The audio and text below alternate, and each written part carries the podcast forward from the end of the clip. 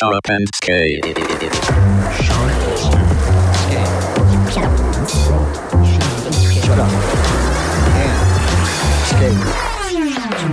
Shut up and skate.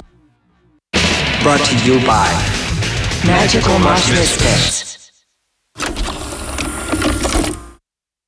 はいそれでは皆さんやってまいりましたこの時間「シャラップスケートボリューム13」13回目13ですよ13、ねはい、13っていうのはねもうこのスポンサーのねマジカルモーションミスフィッツの M も13番目のアルファベットということで知られております。そしてね今回は素晴らしいゲストが来ていただきました。の M だおっと MJ MJ 森田の M だ。おいえまさみの M や。正海の M だ。どんどん来ますゲストが紹介してないのに喋る 喋る。今回は波乱万丈がします。皆さんお楽しみにしててください。毎回ゲストをお呼びしてお題を設けて喋りまくるこの企画「シャラッパンズスケイト」本日のゲストまずビッグゲストを紹介してしまいましょう。ファーイーストスケートネットワーク FESN 代表森田貴弘太郎あーもう準備してです。太郎です。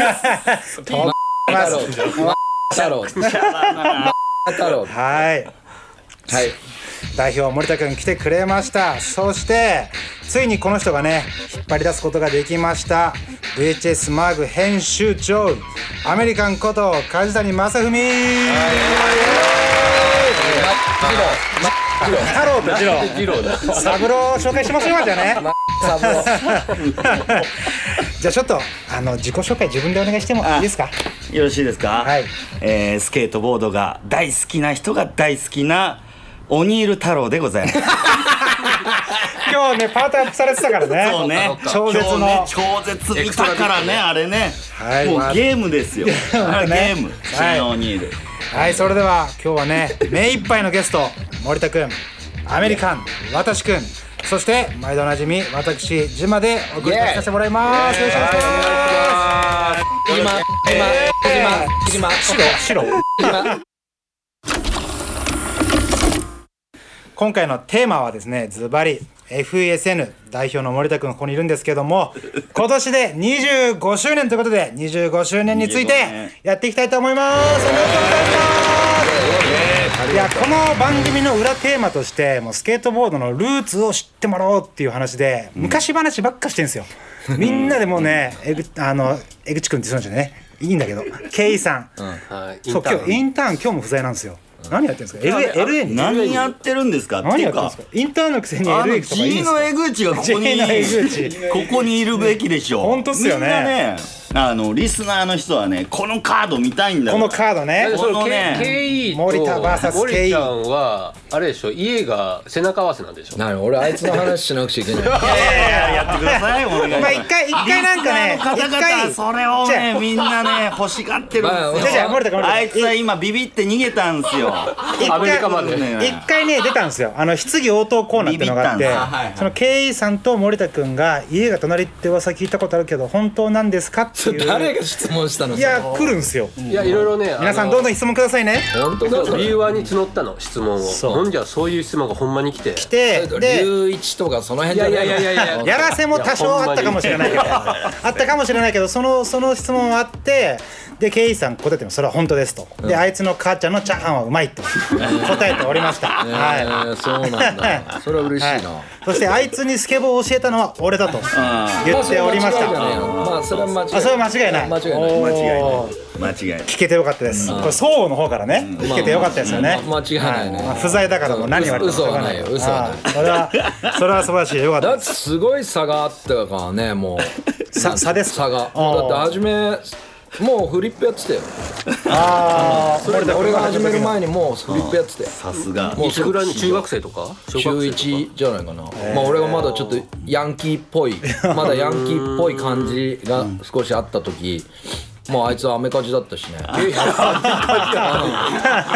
早かったよいやあいつは早かったね 80, 80年代後半とかそれぐらいよねまあ俺らビーバップじゃんビーバップビーバップ VS アメカジうちの中学はさ、杉並松の木ってとこだからさ、その東京23区の中ではさまあ一番端っこなんだよ、一番西側のさそうで、まあ暁夫関暁夫いるじゃん都市伝説関ルバーグ暁夫暁夫が言うには俺らがセンターだって言ってんだけどね。あ松の木こそがセンターであるって あいつは言う。信じるか信じないかそ うそうそうそう信じるか信じないか話次第だけどでもまあ地図的に見ると確かに真ん中なんだよ。そうそうそう。俺はすげえ地元やっぱ川近くにあったりとかさ、やっぱなんかこうなんなんつうのあの分かりやすく砂利トラとかむちゃくちゃあったりとかさ。砂利トラ？って何砂利トラって分かんない。あちょっとハテナマークが今ポンポンポンと。あそう。砂利トラってさあのーなんだろう砂利とか運ぶようなトラックとかあるじゃん。あとその何？廃廃棄処理とかの工場とかさそそういうのがさうちの中国の周りっていっぱいあるのよ、ほいでいわゆる地方の人が東京ってイメージするところと多分ちょっと違うと思うんだよね、で俺中学入った時にまずパンチパーマがうじゃうじゃいるし。ああそういう時代や。そう。で本当爪入りものすごい長い人もいればものすごい短い人もいたり。学ランのね。これがいわゆるそのヤンキーっていう感じの人たちのレベルは高かったと思う。いややっぱってたんですいやいやいやまあやっぱ俺も憧れたしね。でもほんとヤンキー文化って本当ジャパニーズカルチャーやそうだよ。まあジャパニーズギャングスタジャパニー。ズギングスター。ただそのヤンキーの中にもかっこいいのとかっこ悪いのってのはちゃんとあってさ。俺はやっぱ地元そう地元俺の地元のそのスタイルは俺は今考えてもかっこよかったとは思う。それ何が違うの？いややっぱさ硬派なんだよ。やっぱそのスケートも一緒だと思うんだよなそのそのスタイルっていうか生き方とかもってことですか？いや生き方まではちょっと俺わかんないそこまでは。中学生いや中学生だから。そうっすよね。そうそこまではちょっと。重荷っすよねそれそう。ねそこまではわかんないけどただなんつうんだろうなこう。長蘭短蘭とかそういうところ？いやとにかく女が男の後をついてくる感じ。あ後半でねで男が突き進んでる感じに後ろに女がちゃんとついてきてる感じっていうのがうちらの2個上の先輩たちはそういう感じだった。だから俺一人会いたい先輩の一人がまあその人スケーターだったんだけど、まあその人が一番うちの中学で目立ってた人なんだけどまあその人はもうほんと長蘭であのカラスマスクして、で土管の土管のボンタン履いてでヨーロピアンっていう革靴履いてかかとに鉄入れてつま先に鉄入れて 歩くたんびにカチカチカチカチ音がするんだ。これで真正面しか見ねえんだ。真正面しか見ない。歩いてくる時に、ね、絶対によそ見ない。真正面しか見な真正面しか見ないい。でその時に挨拶しそうこっちが「先輩おはようございます」なんて言おうもんなら殺されるんじゃないかっていう空気を漂いながら毎朝みいるのその人 すすっげえ怖かったんだけどスケボーやってたんですよ長蘭のスケーターなんやすごい。だけど授業その学校以外の時はものすごいおしゃれだったの。へえそのもう学ランをひとたび脱いだら。ススケーター完全にスケーター。へー。それもなんだろう今まで見たことないそのアメリカンの感じ。あなるほど。学校でもスタイルあって私服でもスタイルがあって。そうだね。で私服の時はなんかねこう結構仲良くなれそうな感じなのよ。学校では無理なの。そ その前にカラスマスクって何？ガラスマスクってさ真っ黒のさまあ今じゃさマスクで黒い色って普通かもしんないけどさあの頃ってやっぱ暴走族とかさそういう人たちがやっぱその表情を消すためになんつうのやっぱ喧嘩とかになる時にやっぱ表情ビビってるとか分かんなくさせるためにもうこうなんで笑っちゃったりとかしたら迫力なくなっちゃう。そうそうそう。それで表情を消すためにマスクしてたのよ。でうちの中学の先輩で硬派な人たちは基本みんなマスクしてたのよ。そう今でこそあの黒いマスクとかねそうそうそう、あれはだから俺俺見るとなんつうのおいお前 リバイバルしたお前なんつうのお前ヤンキーじゃないのお前やめろよって。思うその黒黒いのはやめろよ黒いのはお前ちょっとやめろよ若干流行ってます勘ね違いするからよみたいな。そう。カラスマスクはやめてくれやめてくれと。先漫輩の世界ですね。でも先輩これ聞いてくれてるといいっすね。いいね。長久保先輩って言ってんだけどさ。長久保先輩はやっぱ一番初めに憧れた人すげえかっこよかった。よでもすごいね。そのアメリカの文化と日本の文化ちょうどいい感じに融合したわけ。ですそうだね。学校とあそのヤンキー文化とその本当のヤンキー文化とこういやだからかパンチパーマとかかっこよく感じてたしね。俺らはね普通に。だって気合入ってんなと思ってたしやっぱり。だからもうじゅん？当時中3って15歳でしょ？15歳でしょ。ね30歳ぐらいに見えたもんね。いや本当に。いやあそうですね。やっぱ本当30歳ぐらいの本職の人に見えてたし。あそう。俺15歳でアメリカから日本に帰ってきて半年だけ中3日本の中学校行って学ラン来たのね。カルチャーショックが半端なかったからそのヤンキー文化っていうのが俺からしたらもうなんだこれ。めちゃくちゃ怖い人ばっかりがいてだからスケートボードとまあ見た目で怖いってわかりますからねあれはね。スケートとヤンキー文化がこう融合するっていうのは今かなりショック。結構あ新しい。あ先輩だって放課後はアメカジだよと。うちうちの中学はでも本当その長久保さんって人が多分ファッションリーダーだったおかげでその先輩たちみんなほとんどスケボーやってたし。で影響力あるっすね。いやもうだってさ今考えたら多分すごいお金持ちの家の人だったと思うんだ。毎日でもそういう人多いかもしれないですね。毎日着てるボンンタンがまず違ったもん。い いや本当にあのコンテンポラリーのさなんつうの単乱？そのコンポラっつうんだけどさ。そう短いの。結構いろんなそうよ単語出てく4つるんだ。四つボタンのさ単乱とかさ4つボタンってもう最短なのよ。ね。普通5つボタンじゃん。えー、分からへん。ちょっと待って、全然わからない。これあのチャンプロードの番組じゃないですよ。これウェイティスマグのあのスケボーの番組ですよね。まあそうだね。ただたー。ださだからまあルーツ的な話だ。そうそうそう。大事です。大事です。ずーっとこのままヤンキーの話。いやそこにそこにはねインターンの経緯さんがこう入ってきたわけですよ、ね。まあだからあいつは入れねえよ。あいつはだとっとき私立行きやがったから。あまだ違う。そうだよ。私立はあるわけないじゃんそんなの。しかも途中でもうアメリカ高校行ったわけだからね。そう。ね。だ私立はねまあこれはあのしょうがないけど、都立都立とかなんつうの公立だからありえる話なの、で地元なんだよ、そう私立ってのは地元じゃないじゃん、でしょ？逃げ逃げたと。そうまあ逃げたとは言わないよ。だからただ江口もあ江口って言っちゃったから別に別にいいです。よ。まあピーっても何でも言ってくれくれていいけどさそのねあのなんつうのお互い目立ったと思うんだよ、子供の頃から、そうすると目つけられるわけさ、中学入った瞬間からもう目つけられるって。であいつの方が俺より目立ったと思う。小学校時代は。あそう。でかいし体もでかかったしあとやっぱなんて言うんだろうなとにかくリーダーだったよ。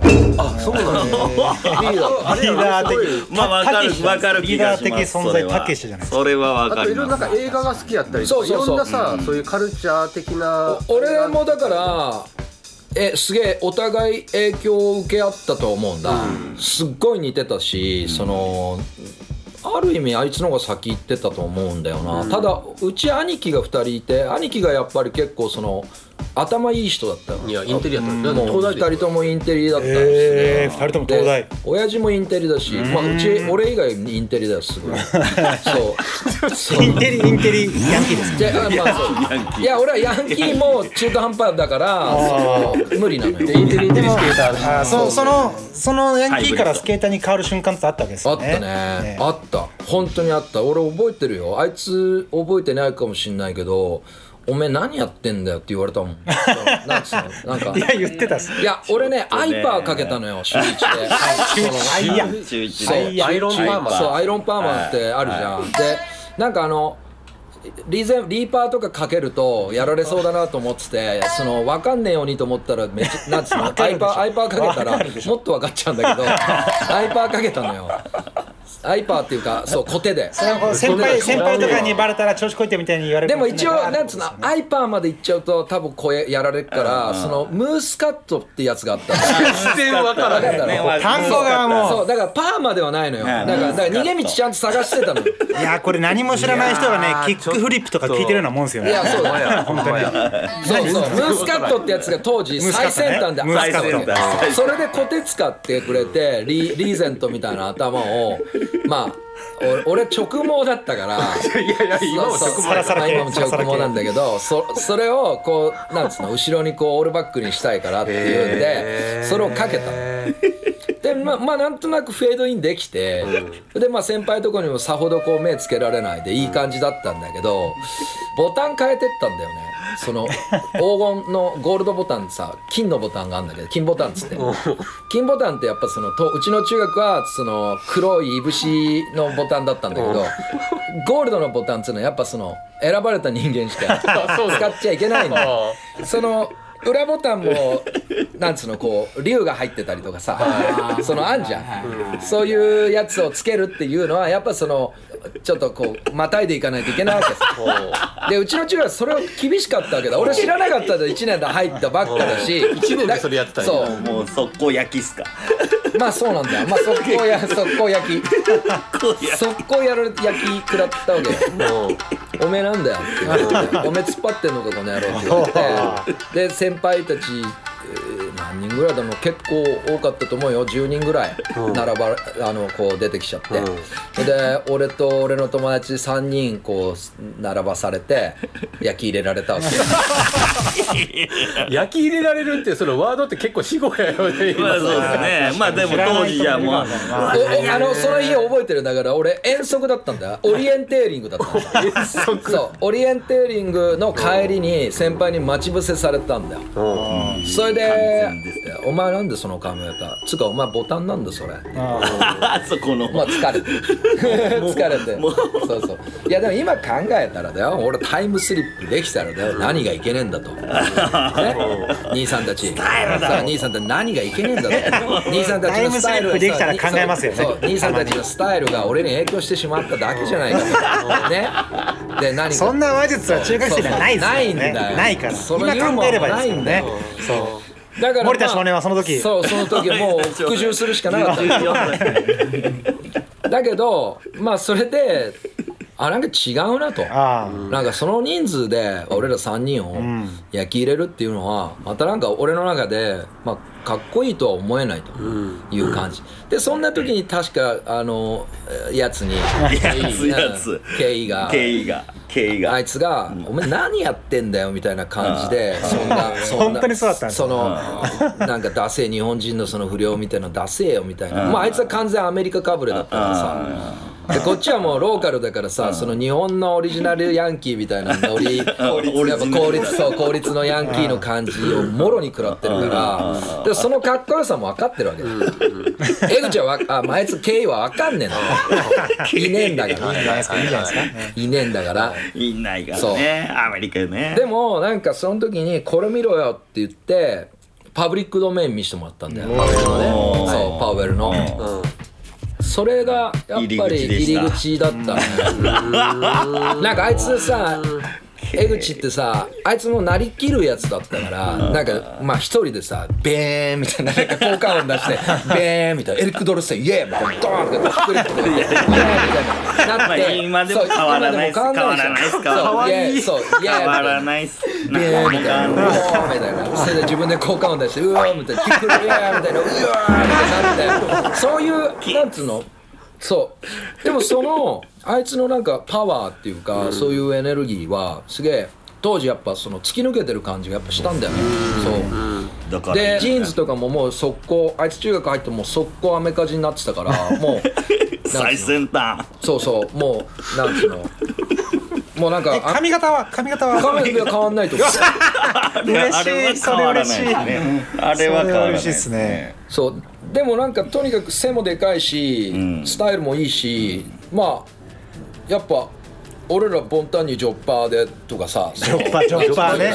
ジョッパーイージーパンツみたいなやつそうそうですよねジョッパーにミッキーハウスとかさな なんつうのまあでもそこからじゃあ2人でスケボーしたりとかいろいろ行くようになったんですか？いやでもあいつはさ私立の全寮制の学校行ってたから東京の俺らの地元に帰ってくるのなんか1週間とか2週間とかだからじゃあその間にその一つのきっかけがあったわけ？そうだよ。あすごいねそれ、で自分の中でこうスケートコミュニティみたいなのを作っていくわけですよね。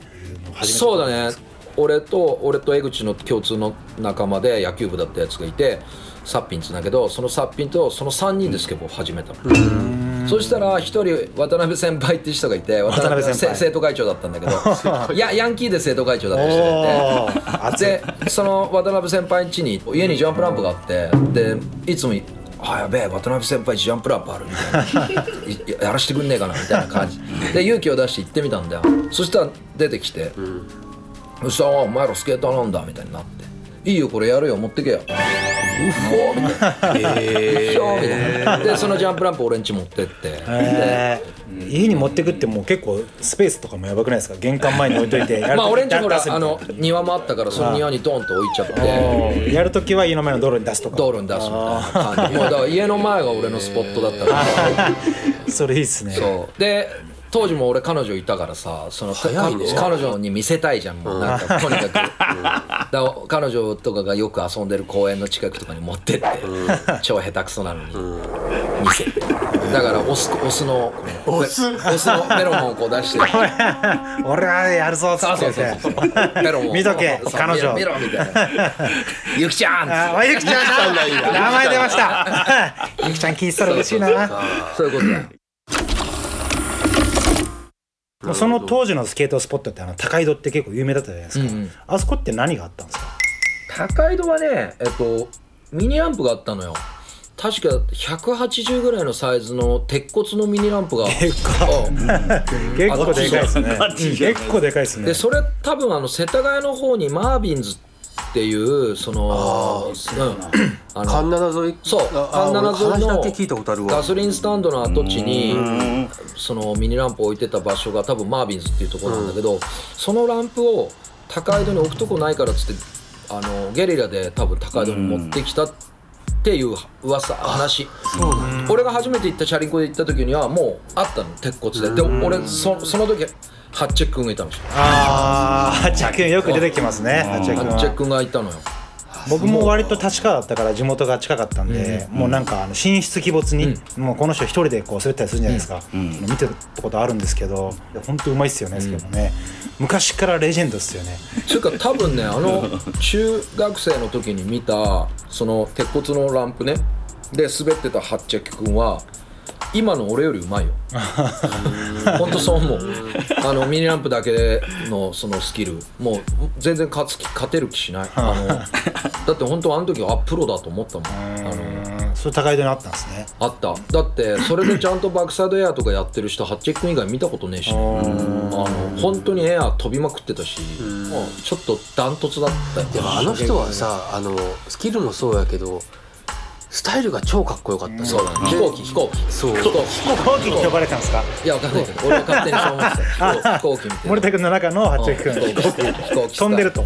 いや速いと。飛んでるじゃなくてあの翼っぽいっていうの。ああ独特のプッシュでさそうそう。手足長くて。そう手足が長いんですよでねまあここで FES のはちょっと話入っていきたいねんけどそのしょあのデビュー作の95年の FESN スケートネットワークのトリガーはっちゃきくんで、今見てもあれってやっぱり色あせないね彼のスタイル。そうだね。超かっこいいね、はっちゃきくん。超かっこいいバックテールとかさ。1995年発表の処女作「ファーイーストスケートネットワーク」これね FESN の頭文字になるわけですけども、95年にこれ発表ってことはそれより前からこうビデオを撮り始めてたってことですよね。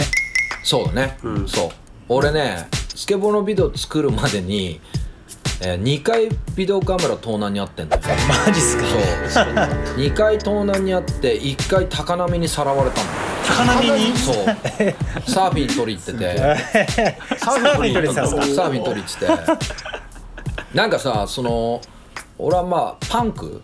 もともとルーツはパンクで音楽が好きになってでそのまあ音楽プラスアルファでそのヤンキーみたいなそういうのもあってまあやつのね助言でそんなところにいるなよみたいなさもっとこういうことやろうぜって言ってスケボーを出してくれてでそのさ不良っぽさとかファッションのそのパンクっぽい感じとかもさそのスケボーのビデオに入ってたんだよ全部。で音楽も。なるほど。スケートロックとか、パブリックドメを見た時にはあそうそうそう。ったんですもう入ってたね自分の全部。蓄積されてたものが。そうだから俺はすんなり入れたんだよね。だからスケボーがすごい技術がすごいとかだけじゃなかったわけ。全部ひっくるめての話だった。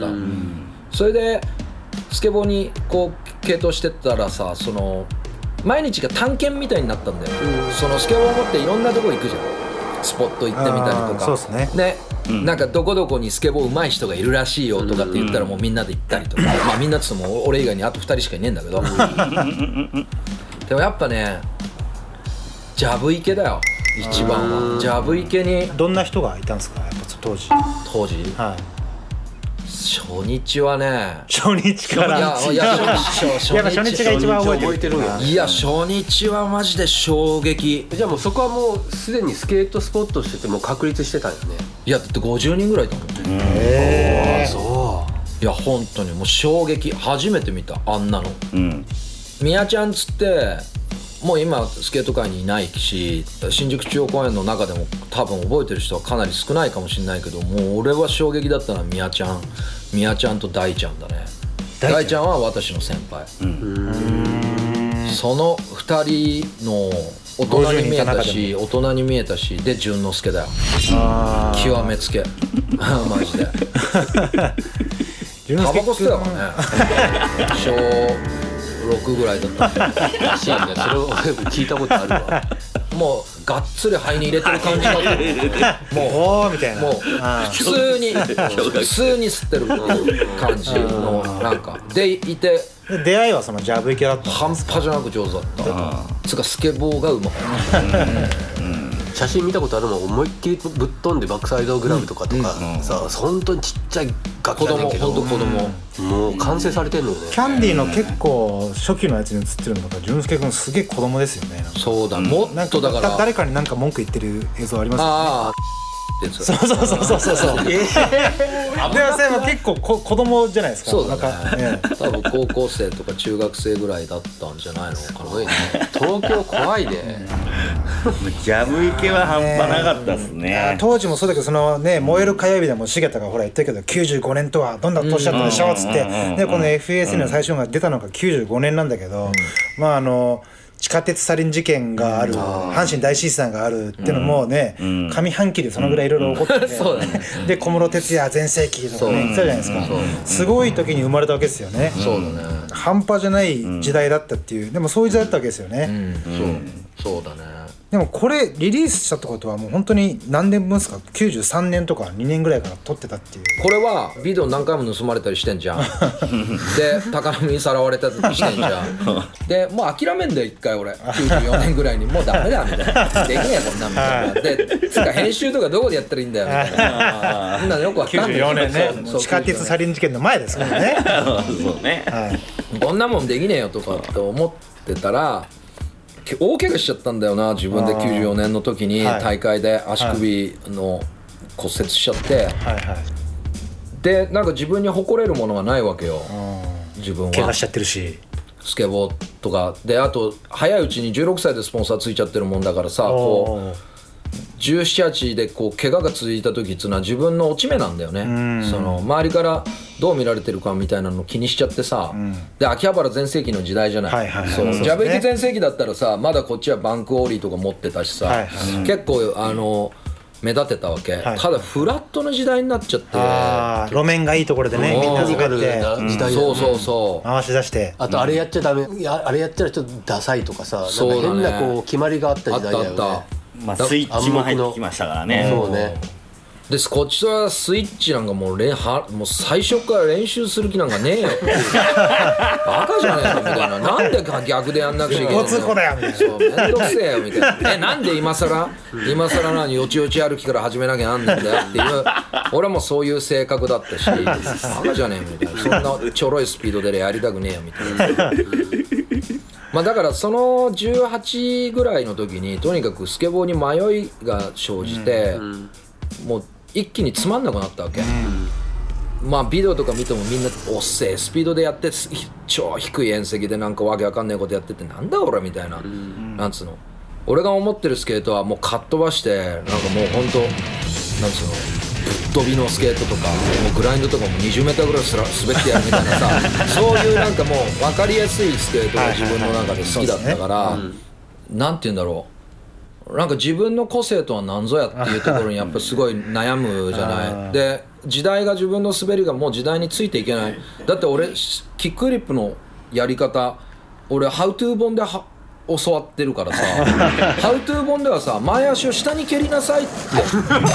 テテールをパチンって叩いて板が浮いてきた時下にこう板がこう上がってくるからパチンってね下に蹴れば回転するでしょ。違うそのフリップを俺は中学生で覚えてる。俺もそういう風に覚えてる。でしょ？うん、そういうそういう時代だったよ。そしたらさキャキャッチ以前の時代やからさ。キャッチなんかない池田光太君に聞きましょうねいやそうなんだよ。だからコータとかがやってるキックフリップっていうのはもう俺らのずっと後の後々ね進化されてますからね。だから秋葉原行った時にそれを目の当たりにするのさあ回しの人たちがいっぱいいて。はいはい。俺といまだに忘れらんねえ吉田徹が六角のあの花壇ね花壇ね。ロックカナカナのキックフリップ飛んだの、はい。全徹君然は絶品でしたね。もう全然。投げりじゃもういや違う違う。俺できたのさ。いやできたのさ。じ自分的に、あそのあのぐらいの高さでキックフリップだったら自分の中でもその速攻メイクはできなくてもそれは何十回ってやったらできるっていう自分に自信もあったのよ。だけど分かるじゃん。もう全然違うって。トール君の。もうもう全然違うんだ。全然。いやあいつの徹君のは違います。そう。僕も研究しましたもん。いっぱい。そうあのでスローモーションにして。そう。でもう同年代で一緒にね大会とか出てた徹がもう全然違うステージにいるな。もうだから劣等感の塊だったんだよ俺は。いやいやまあ今日はね FS に25周年ってことだからこっから言いましょうよ。もう徹君に負けてる話しないでね。違う違う違ういいんだいいんだたただ俺はこれを聞いてるやつらに思うのは負けたこと忘れんなよっていうか。いやもうそれ大切だね大事大事そこで結構マインドセットが変わったりするから。ね劣等感とまでは言わないけどそういうなんかこう食らったことでこう何クソっていうので何かしらが始まったっていうのが FSN やったんじゃない？そうだね。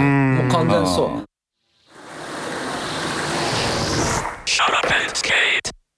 Brought to you by Magical Monsters. スラッシャーのビデオなんだよね。俺がビデオ作ろうって本当に思ったの。ハイスピードプロダクションって名前で燃えたんだよ、はいハイスピードプロダクションね。ハイスピードスラッシャー自分のスタイルにいや合ってるとあの時代ハイスピードプロダクションって名前はもう反骨の塊だよ。ま あ時代やからね。あのね本当あのスケートボードがロースピードになってってそれで本当にテクニカルになってった時代なんだよ。あのビデオのトリックがもうまぐれのトリックになってったんだよ。だから言ったらあの俗に言う Big Pants Small Wheel っていう時代があってプレッシャーフリップとかがは流行りだしてみんながトロトロトロトロってもうデッキをもうシャカシャカシャカシャカもう地面スレスレで 回し始めて確かにあの頃の回しはもう。その時にあえてそういうウェイドスパイアとかああいう人らが川間俊彦もそうやしもう全然違うカウンターのスタイルがあったっていうのはでかかってそれがスラッシャーね。いや燃えたんだよ。だあのハイスピードプロダクションでいわゆる旬なやつをあのねあんま使ってなかったんだ、スラッシャーのビデオは。でまあ流行んね当時としては流行んねバーティカルそうバーティカルとかプールとかそんな映像を入れてて。でもなんかこ俺はそれをすごいなんかあこれはメッセージだってすごい思ってて。で俺もそう思うから俺日本中ね大会とかでいろいろ遠征してたから日本中に変わったスケーターがいるのも知ってたし、まあハッチェ君とかやっぱ見てたからね。でハッチェ君とかはビデオとかではあんまり出ない人だったしまあ本当アンダーグラウンドだったじゃない、なんか田舎の方で一人頑張ってるやつもいいんだよ。それも独自のスタイルで、でもそういうやつを取りに行けばちゃんとそいつを前に出してあげられることができるじゃん。だからその思いその情熱をなんか俺がやればいいんだみたいな俺がやったら多分そいつらも前に出てこれんだみたいな風に思ってたしあと俺自身も俺も負けたくねえっていうか俺のスタイル撮 りながら。俺,、うん。自俺もやりてえって。し自分も滑るしっていうね。俺やっぱビジョンあったからね。それはだからズーヨークのビデオとか見た時にああこいつら俺のやってることと近えなとか思ってたしね。イーストコーストのやつらとかあとサンフランシスコのやつらは結構まあ特に街で滑ってるやつらはすげえやっぱりそうまあ LA は本当にもうスキルっていうかもうまあパークに近いじゃないですか。あの LA の学校とかねロックウッドにせよステアにせよこう何もこうなんつうの路面も良くてそのストレスが何もないっていう状態がストリートに多かったじゃないですか。でもやっぱそのイーストコーストのスケートっていうのが路面悪そうとか遠石だっけとか滑んのこれとかね夜だとかさうん。人いっぱいいるとかさ。だ。夜だ。だからそれは確かに FSN のスタイルに近かったですよね。LA はさ夜撮ったら殺されるかもしんないじゃん下手する危なす発ぎた発電機も必要だし、うん。LA はちょっと本当にさあの行きゃ分かるけど本当拳銃率高いしさ。危ねえじゃんマジで。そうっすね。そうそうでも結局なんかそのその例えば LA が一つのこう体制っていう確立された体制があってそれに対するカウンターがイーストコーストであったようにその東京でもそのメインストリームっていうのがそういうテクニカルなところがあってそれのカウンターっていうのがそういうスタンスが森ちゃんの中であった。あったあった。だってパンクだもんこっちは。そうそうでしょその反骨精神があってそこでその FES のが生まれて地方でもそう。いういろんな人がいるんだろうっていうのがカメラを向け始めたっていうことだよね。それそう。そその前に本まあその自分のだあなたなんかはねアメリカンアメリカンなんかは本当に俺が大阪に興味を持つ当時の噂をねうん。作りもうね出した張本人本人だねったの、アメリカンってやつがいるらしいぞと。カラーコーンビッグスピンで飛び越えるやつがいるとか フロント360でカラーコーン飛び越えるやつがいるっていう噂を聞いてた。で俺が高2の時だったと思うんだよな。一回見てんだよアメリカンのこと。でその時に大会やってる端っこの方で。アスコットだ。アスコットあでいや本当に ああ覚えてんだよ俺。髪の毛長くて。ああ長かったかもしれない。でこいつだろうなっていうやつが一人いたのを覚えてて。でそいつのビッグスピンがあのやっぱ当時あんまり見たことない感じのやつでメイクはしてなかったけどでもあ多分こいつだ。あーあいつのことを言ってるんだと。そうそう多分こいつのことはアメリカンってやつなんだなっていう。京都のアンディって安藤健二っていう人たちとみんなでフラットで遊んでたよね。うんうんあそれは覚えてる。うんそれをで見てたんですね。いや俺もセッションしたのよ一緒に。で当時はさ俺な今と全然スタイル違うっつうかさそのプレッシャーフリップとレイトフリップが俺の必殺技。だったプレッシャーフリップで上に浮き上がってきたのを前足でレイトフリップしてっていうのがお俺の当時まあ誰もあんまできない技を。結構ちょこまかしたやつやってんじゃないですか。ハイスピードプロダクションの。そう。ロンニギーみたいな。ロンニギーロンニギーみたいな感じ。これ怒られる分かんね。そうで一人ちょっと違うやついるなっていうのはアメリカンのことはもう覚えてる。え1本目2本目から1本目2本目からやっぱりこのねスケートの映像に使われる音楽っていうのがやっぱもうすごいわけですけども、ファーイーストスケートネットワーク DJ レッドの即興。2本目サブウェイも DJ レッド入ってます、音楽とのつながりが深かった森田君なんですけども、ちょっと毎回ねゲストにね、んうん。音楽をちょっと1個持ってきてもらうということでみんなで聴きましょうっていうコーナーがあるんですけども、おうおう。いつもは事前に調べさせてもらってね、うん僕もこれ知ってるんですけども森田君が何をやってくれるか僕は今知りません。ねちょっとちなみにここでね。は煙プロダクションでしょ？そうそうそう私の先輩。自分のパイセンスよ。総括してる森田君が今日ねどんな音楽を持ってきてくれたかっていうのをちょっと聞きましょうか。ね俺ね昨日ちょうど仲間とねその一曲その心が震えた曲っていうのを一曲ずつ仲間同士で一曲ずつこうかけあちょうどやってたんですねそうちょうどやってあた子供の時なんだけど一曲これをなチョイスするの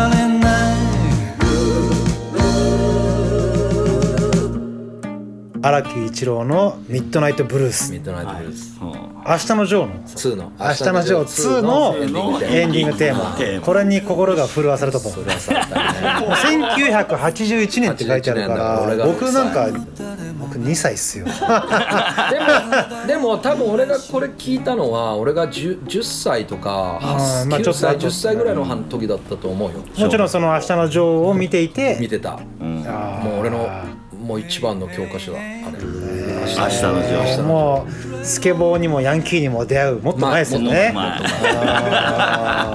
ちなみにこの曲をその自分のスケートのビデオに使ったこととかあるないないない。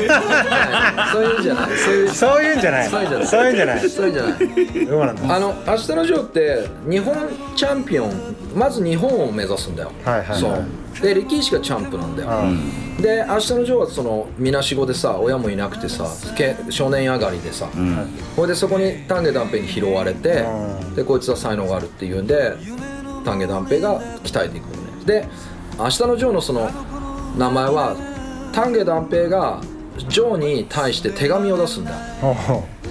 なんか明日のためにっていうな手紙を出すんだよおう。それで明日のために打つべしとかさそのなんつうのこうボクシングそうボクシングの教えをはい。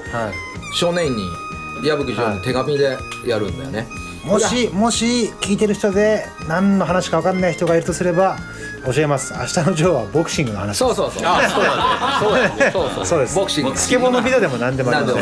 ボクシングのアニメね。そう。はそう。い。いいないと思いますけどこれ聞いてる人割と高齢の人多いんでまあそうね。まあ大体知ってると思うんですけどあ一応一応ね。高齢って えでも見てないの？明日のジョーってあんまり？いやいやももちろん存在は知ってるけど漫画はちゃんと全ては見てなかった。漫画っつうかアニメだよいや僕なんかね家庭テレビ禁止の家庭だったから完全見てないですうちの弟なんかドラえもんが青いって知らなかったですからね 白黒のあの変なんかわってんね変わった 変わったね。すいませんすいません。戻しましょう戻しましょう。まあでもドンピシャっすからねうちらの時代は。俺ら再放送がドンピシャなんだああそうなんですね。とか明日の再放送がドンピシャでテレビ東京は明日のジョジュリちゃん。ーやたらやってくれたんだよな。あくれたやったやったらやってくれた。思いがすごいです。ねやってくれたっていうね。で2は特にそのすごいんだよね。そのもう出てくる人たちのそのキャラクターの面白さっていうか、俺一番好きなキャラクターがゴロマキゴンドウってヤクザなんだよ。全然分からへんわ。もう知らない知らねえんだお前らもちょっと全然分からへん。やわばいわ。スケート全然関係ないし。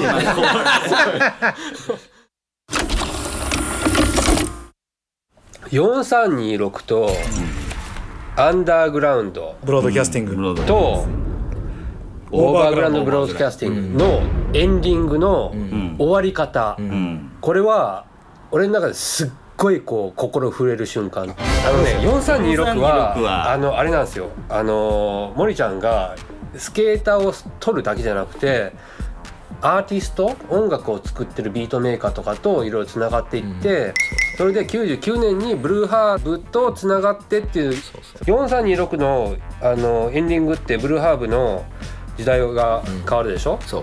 でそこのドンっていうところと、あアンダーグラウンドはあの2007年にオーバーグラウンドが出ますよっていう告知みたいな感じ、まあ、結局2008年だったんだけど。まあ そうアンダーグラウンドのまあ時間かかるっすからね。エンディングの一番最後にオーバーグラウンドの CM が入るわけよ。はいはいはいアンダーグラウンドブロードキャスティングいすなわちこう日本でこう今まで取りだめてきたっていうそういう活動をしてきたっていうのが、アンダーからオーバーっていう世界の舞台に今から行くぞっていうのをボーンっていうアナウンスしたっていうのがすごい心震えたっていうそうですね。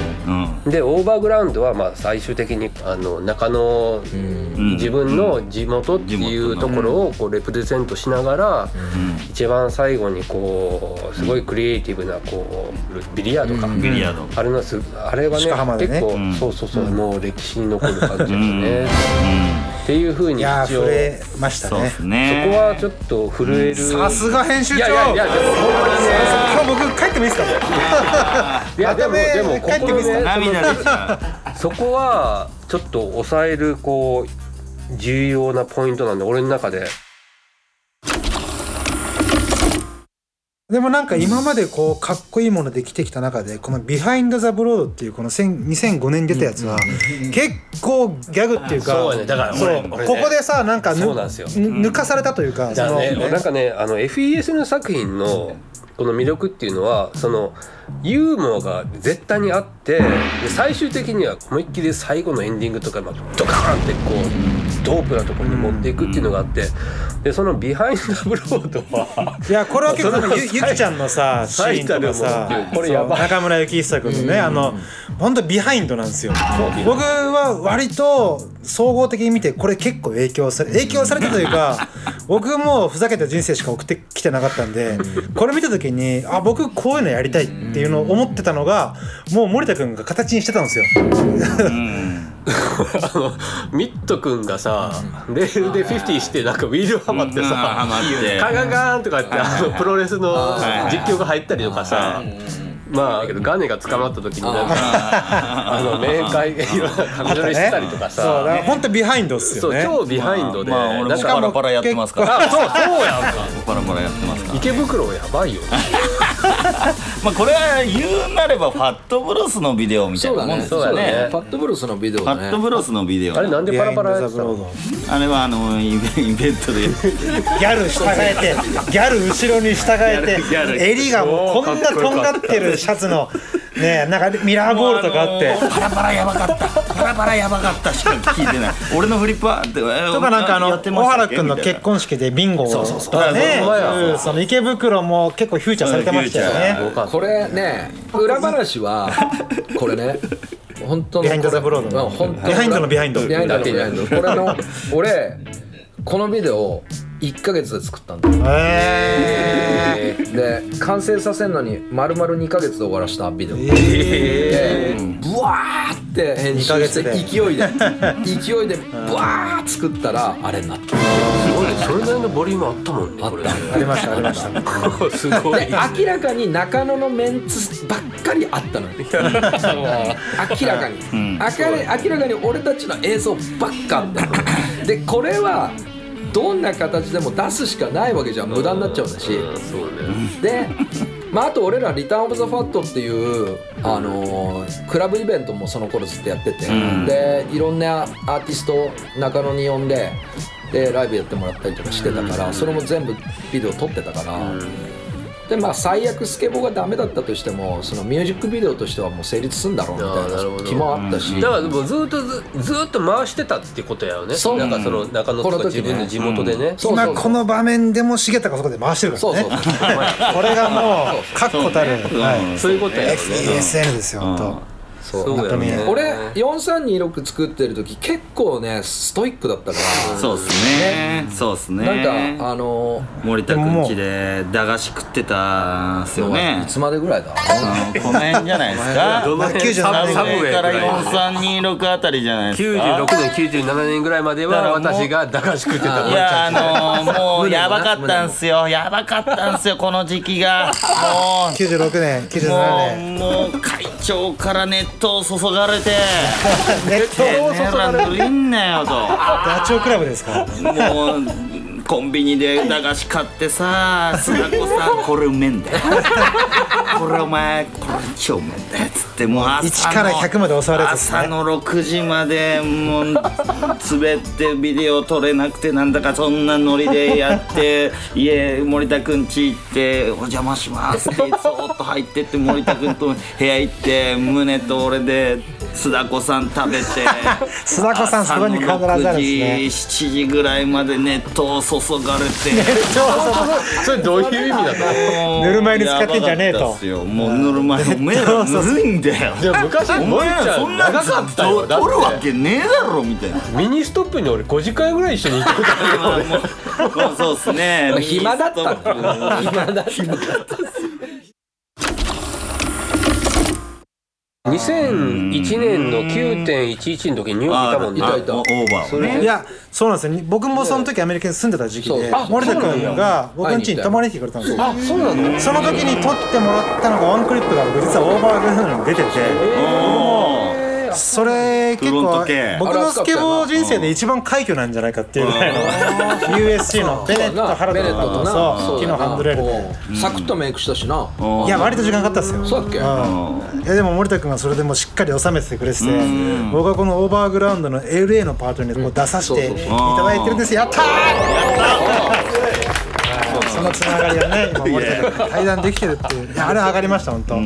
あんまあ俺はちなみにレギュラーですからね。あそうそう でもさ私多分これは出てるけどこれ出てないこれ出てないな。これ出てないですオーバーグラウンドそれ以外全部出てるよな多分そうなんですよ。やっぱりねレギュラーレギュラーメンツあのスタメン。地元の先輩みたいな感じだからさ 俺が運が良かったよ。アメリカも全部出てんじゃないの？多分。ああそうかも多しれない。分全部出てると思うじゃあそうやで。アメリカも全部出てる。あれはさ HS マグのねなんかコンテンツを見てる人たちはさ編集長会社長編集長アメリカンとかあったけどさスケボーしてる姿は見てないかもしれないよそのねオーバーグラウンドブロードキャスティングで僕が印象的だったのはあのアメリカのケン後藤、ケン後藤が出てくるシーンがあるじゃないですか、で森田君がもう「おめえちょっとケンと取れお前お前取ってこい」っつってやってるシーンがあるじゃないですか、で本当に VX2000、ビデオカメラをケン君に渡して、でケン君が撮ってたところを僕たまたま、その2001年とか2002年ぐらい僕アメリカいたんで、サンフランシスコ行ってじゃあケン君家泊まろうっつって、ケン君家泊まってその時あの、ハンターズポイントっていうめちゃくちゃ危険なエリアに住んでて超悪い家に僕も居候してて、したらそのケン君が僕その時知らなかったんですよ。ケン君がビデオカメラ持ってて「いや俺今日も写真撮っからよ」っつって「お前ちょっとこのビデオカメラ持ってあ撮れ」っつって言われて撮った相手がキースハフ投げる俺ハーフの写真撮るからお前これ撮ってって時だ。僕ももうバリバリスケーターでめっちゃスケボーしてんのよ。もうもう自分が何かやってやろうみたいな気持ちで言ってんのに「お前ビデオ撮っとけ」って言われてでもハーフだから「おお!」って思いながら。しかも森田君のビデすっごいそうそう。いやそれ知らないその時。ゴミ箱のなんか上をバックサイドノーズグラインドとかするみたいな。引きの引きのやラインブラシだつラインもやってそう。あれは僕が撮ってるんですよ。ダウンから撮ってるよね。ダウンそうそうそう。そうライでンラインよね。うん。そう。でっかいゴミ箱みたいなバックサイドノーズ全流してるやつ。であれケン君写真撮ってたからうん僕がそのビデオカメラ回してるんですよ。でもその時に僕はそのビデオが何なのか全く分かってなくて。で帰ってきてこのオーバーグラウンドが出てきて見たらあそういうことだったんだ森森田君がケン君にビデオ出して「お前撮っとけよ」っつってなってたあ。のプロジェクトが僕が撮ったやつだったんです。その時分かって。なるほど。おおすげえと思って。えそれをすごいあそれいいね。それいいね。思い出。やっぱりその同じレベルのものを作ってたらそれは怠慢だと思うんだよ。その何か新しい発想ないのそこで。ってやっぱ思っちゃうけど別に同じ技でもいいよ。見せ方考えてよちゃんととか。何かアイデアないのとかってやっぱ俺はそういうも意味のすごいスポット見つけてくれ思っちゃったんだよ。うん。でそうするとやっぱりスケーターたちもいやーそんなマジで森田君熱くなりすぎだよってやっぱ思うじゃん。思ったと思うよ。そうでもドラゴンだけだドラゴンとマトとファットにいたやつら仲間。オーバーグラウンドはね出ましたからね。世界に宮城宮城宮城宮城号のね。宮城号。いやオーバーグラウンドブロードキャスティング見てない人はもう本当に見てほしい。もうあのデッキテープじゃないものを貼るところから始まるんですよね。そっから違うと。そうね。そのね森田君のその編集の見せ方とかもね。でも本当にそそっからじゃない？このなんかこう日本独自のものが生まれたっていうのが、多分オーバーグラウンドブラウトキャスティングのドラポンのパートがお俺は一つのきっかけやったと思ってんねんけど、日本スケートボードの注目だからまあね。まあでこの頃からソーシャルネットっていうのが出てきてるんですよね。そう完全にそう本当これまでは大したことなかった。こっからだった。そうですよね。そのソーシャルネットの力もあるそうね。誰かが YouTube に無断でブートレイクで上げイたのよねタリア人の人ね。うんイタリアの人が。それで結構ガーって広まって、はいはいトニーからもなんか言われてましたよね。トニーって誰？トニー。ホーク。トニーホーク。ああトニーホーク。ね そんな友達みたいに呼ぶ？トニー。トニー。ゲームになってる人っすよ。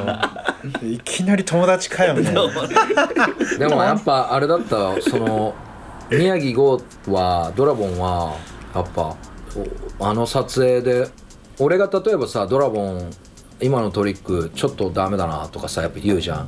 でももう体力その日もう体力が残ってなかったとするじゃん。そしたらじゃあ1週間後もう一回撮影しようってななってさ、そうすると次の撮影の時にはもうその動きが結構もう余裕になってたりとかしてて。でさらにもう一つアイデアが足されてるみたいになってたのねその時にあこれならいけるかもってすごい思ったの、これなら世界の壁ぶち破れるかもしれないなってすごい思ってて。で当時アシスタントだった中地に徹底してやろうぜっていうか、でドラゴンにもそう伝えて俺らが考えてるステージの2つぐらい上を狙わないと世界多分振り向いてくんないから、俺らでぶち破ろうぜっていうのを本当やった。そしたらその時こう一緒にいてくれた俺の仲間藤本明とか、中平健二とかあの辺がやっぱ常に俺ら周りにいたから、そのレベルを見てたじゃん、うん。なんか俺オーバーグラウンドでね一個ね自分の中でねあの最後のビリヤードのパートを作るに至ったのはね、あの藤本明の一つの行動なんだよねあいつがあれの発想のきっかけあの発想のきっかけは、鹿浜で夜寝てましたよね。うん、あの発想のきっかけはねモッサンがねあのプラスチックのあのビールケース。ビールケース、はいはいはい。そう。ビールケースを使って中地と一緒に2人で映像撮ってきたの、ああその上にボードサイドかけて、うん、かけてその後向こうの縁石にバック D かけて、ビールケースごと滑るみたいなやつですよね、そう俺になかったんだよねあのアイデアが。あのビールケースをスポットに持ってって本当に有効活用しようって思えた彼が本当熱いなと思ったね、うん。そのなんかもう本当敬服したんだよね、こんな人がいるんだったらこの人ちゃんとラストに持ってこなきゃダメだよってすごい思ったの、でラストパートすっごい考えてたの、でも最後アイデアが出なかったんだよ、全然出なかった、どう終わらしていいかがもう分かんなかった。もうまあせそうそうたるメンツがね。そうだよ、世マーク・界中ゴンザレスからさ、ダニー・ウェルズね世界中の一流の人たち取って、それもパート作ってさ、でそこの最後の刀の鞘、最後、どこで収めるんだっていうのが、そう、かっこいいなその表現戦も国時代の戦国時代ですもんね刀の鞘どこを収め出してたからね。た振り回すだけ振り回しといて。そう、それどこを収めるんだと。そうね。その時にやっぱ宮城剛にも感動させられたけどでも宮城剛のパートでラストを飾っちゃいけないと思ってたの俺。宮城剛に全全投げしちゃダメだと。そのあいつのパートはラストパートになる力はあったから、当然あのパートでラストパート飾っていいんだよ、だけどそれじゃあ俺が絶対に後悔すると思ってたそこに頼るそこに頼ったら俺自身がダメになっちまうと思って最後は絶対俺たちで飾るんだと思ってた。なるほど。もう俺自身がラストを飾らないともう収めらんないと思ってた。最後本当に。そう。本当にでもそれは思ってて。それでそこからそのビリヤードの発想つうかどう関明夫だね降りてきたんですか？秋夫が遊びに来たんだ俺の事務所で俺唯一弱音吐いたあいつに。森田君があいつにね。明夫さんに明夫に。弱音吐いたんです弱音を吐いた。かもうどうしてか分かんねえと。俺もう自分の中ではもう分かんねえって。でそしたら明夫が「OK」っつって「じゃあ最後のところだけ俺一回目だけ見てやるよ」って言ってくれた そう。もう一回だけ見てやるって。で見てもらった。のそしたらあいつが一言「森ちゃんさ色が足んねえよな。ーお」その一言で来たと来たと色が足んねえ色が色が足んねあ確かになんでお前らこんな地味なのって言われたのさ。えー。面白いねそう、で俺と明夫の共通の趣味ってビリヤードなんだ。でそのビリヤードあいつと本当2人でさ56時間とか球ついて遊んでたのね、阿佐ヶ谷にあるさビリヤード場なんだけどそこのおやつさんに昔言われた言葉があってでビリヤード場のビリヤード場で「おい森田」っつって言われてそしたら「お前今日一人か?」っつってそしたら「一緒に着くか?」って言われて「あお願いします」ってまあおっちゃんめちゃうまいんだけどさ。一緒につくか。ですね。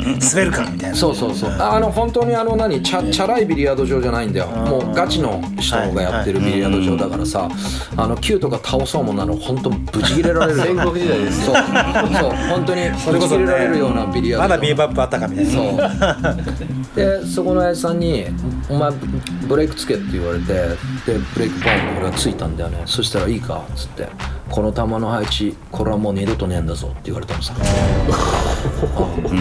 この球の配置は二度とね絶対に同じことは起こらねえ球の配置は。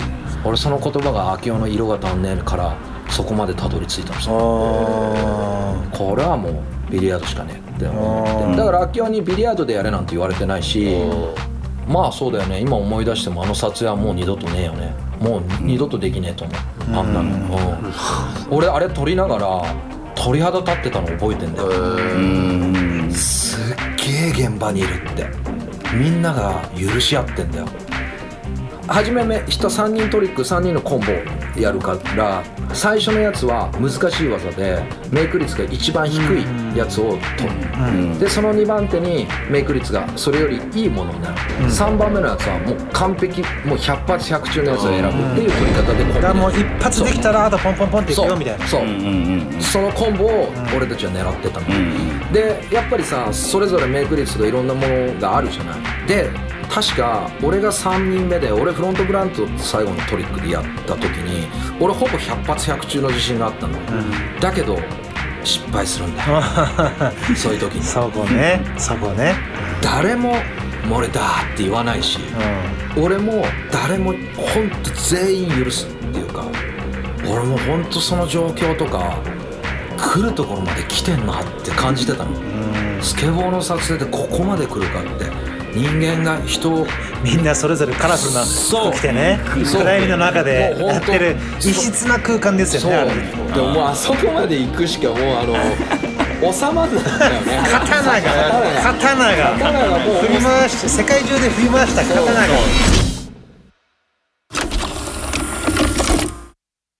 本当にこう今まで9作品出てきましたこの作品も一番最初は95年とかなんでもう VHS のビデオしか出てませんと。その作品をもう今年徐々に DVD 化していこうというこの FESN の25周年の企画が始まっております。でその企画の全貌を見れるのが今ねビデオを回してくれてるから重田君がやってる「燃える火曜日」というね「燃える火曜日」って検索すれば出てくると思います。その「燃える火曜日」で全貌を追いながら今年2020年は追っていきましょうと「燃える火曜日」を見ていけば今話していた内容が。 Far East S kate Network Subway 東西南北4326 The Bootleg Behind the Broad Underground Broadcasting On the Broad Overground Broadcasting。そして12月に「Not Printed」って書いてありますけども何が起こるかわからないこの新たな企画が FESN から発表されるということです。ね、 Shut Up Skate ボリューム13 13番目ということでゲストは森田貴弘君そしてアメリカン。俺ゲストじゃないよ。ライブでしょ、はい、で私鍋文弘楽しい時間をありがとうございました。 Shut Up Skate 13これで終わり。ありがとうございました